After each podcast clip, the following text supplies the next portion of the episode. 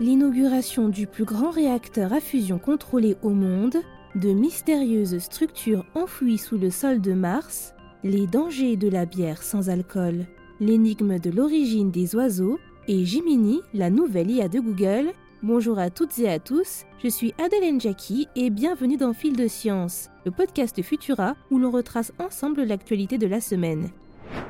Parlons d'énergie. Le Japon et le CEA, le Commissariat à l'énergie atomique, plus généralement l'Europe, vient d'inaugurer le plus grand réacteur à fusion contrôlé au monde. Baptisé GT60SA, ce tokamak, cette machine expérimentale conçue pour exploiter l'énergie de la fusion, s'inscrit dans le cadre de ce qui a été appelé la collaboration approche élargie, signée en 2007 et mise en place en parallèle de l'accord international ITER l'un des projets les plus ambitieux au monde dans le domaine de l'énergie. En effet, ITER doit démontrer que la fusion nucléaire peut être utilisée comme source d'énergie, un procédé complexe mais qui devrait permettre de produire une énergie abondante sûr et décarboné si ce projet fonctionne. L'Europe et le Japon ont donc commencé il y a plus d'une décennie à travailler ensemble sur ce qu'un vrai prototype de réacteur industriel pour la production d'électricité sera un jour. Pour cela, un tokamak japonais a été mis à jour pour devenir le plus grand réacteur au monde, GT60SA, permettant de faire des expériences de fusion contrôlées en complément et parallèlement à ITER qui le dépassera une fois en service. Supraconducteur de 15,5 mètres de haut et de 13,5 de diamètre, GT60SA devrait reprendre les mêmes technologies qu'ITER, mais dans une machine plus petite. Son volume de plasma serait de 140 m3 contre 830 m3 attendu pour ITER. Rappelons que le rôle d'ITER est de permettre de concevoir un réacteur de démonstration, DEMO, son successeur, le premier véritable prototype de réacteur pour la commercialisation d'électricité prévu au mieux à l'horizon 2050. Direction Mars, de nouvelles données acquises par le rover chinois Zhurong auraient décelé d'étranges schémas polygonaux à environ 35 mètres de profondeur du sol martien. D'après les chercheurs, ces structures démontreraient un changement paléoclimatique notable il y a environ 3 milliards d'années sur la planète rouge. Un événement qui se serait caractérisé par un bouleversement hydrologique, soit une altération du cycle de l'eau en complément d'un bouleversement climatique au niveau des basses à moyenne latitude de Mars. Et d'après les estimations des chercheurs, ces polygones se seraient formés il y a entre 3,7 et 2,9 milliards d'années, potentiellement à la fin d'une ancienne période humide. Ces observations viendraient donc compléter de précédents résultats acquis depuis l'orbite par les sondes Mars Express de l'EAS et de Tianwen-1 et qui avaient déjà pris connaissance de ces formes énigmatiques. Pour les chercheurs, ces structures polygonales seraient le résultat d'une concentration thermique d'un sol chargé en eau lors d'épisodes de gel-dégel. Les fissures ainsi créées se seraient ensuite remplies de glace ou de sédiments. La sublimation de la glace suite à l'aridation progressive de la planète et à la disparition de son atmosphère aurait ainsi laissé de profonds sillons entre les polygones, sillons qui auraient par la suite été comblés par de la poussière et du sable, créant le sol martien que nous connaissons à présent.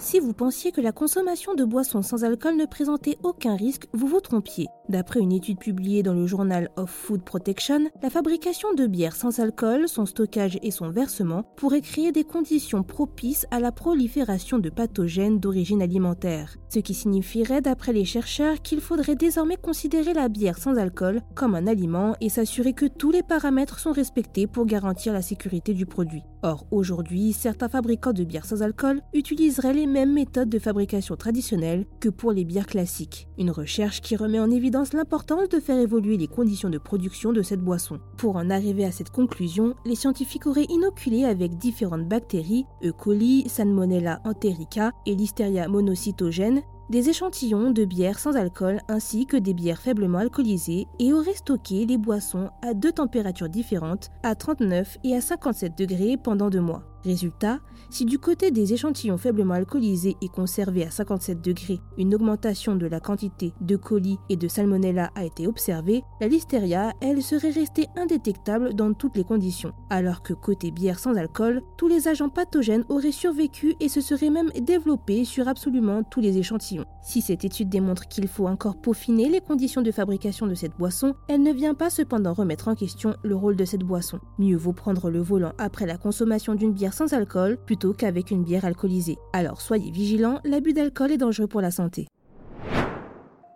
Quand sont apparus pour la première fois les oiseaux? Si la communauté scientifique n'a jamais eu de réponse précise à ce sujet, des chercheurs estiment que les premiers oiseaux pourraient bien avoir existé il y a 210 millions d'années, soit 50 millions d'années plus tôt que ce que l'on le pensait. Pour en arriver à cette conclusion, les auteurs de cette nouvelle étude auraient analysé des traces de pas découvertes dans le Lesotho, un pays enclavé dans l'Afrique du Sud. De précédentes analyses avaient permis d'identifier les auteurs de ces traces dotées de trois doigts appelés Trisauropodiscus, mais en réanalysant ces empreintes fossilisées et plus particulièrement les traces trouvées sur le site de Mafutseng, au sud-ouest du pays, l'équipe de paléontologues pense avoir identifié deux morphologies distinctes appartenant à deux espèces différentes, l'une pouvant appartenir à un dinosaure et l'autre à celle d'un oiseau. Selon cette conclusion, les dinosaures auraient pu commencer à montrer des traits ressemblants aux oiseaux actuels bien avant que ce que les découvertes de corps fossilisés suggèrent. Cependant, les chercheurs restent prudents quant à leur découverte ces traces pourraient appartenir à une espèce dont les pattes auraient évolué pour ressembler à celles des oiseaux actuels, sans pour autant qu'elles n'en soient l'ancêtre commun.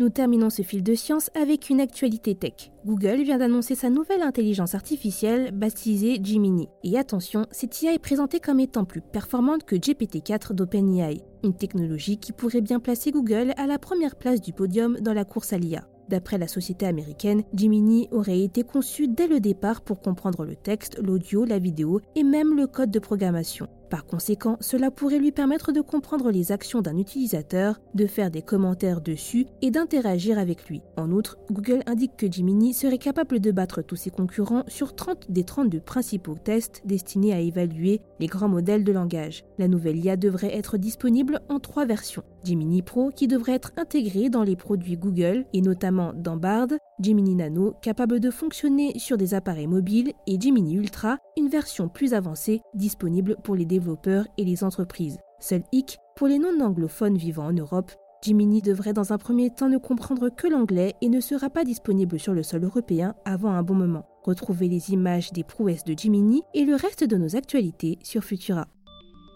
C'est tout pour cette semaine. Si vous nous écoutez sur les applications audio, pensez à vous abonner pour nous retrouver toutes les semaines et à nous laisser une note et un commentaire pour soutenir notre travail.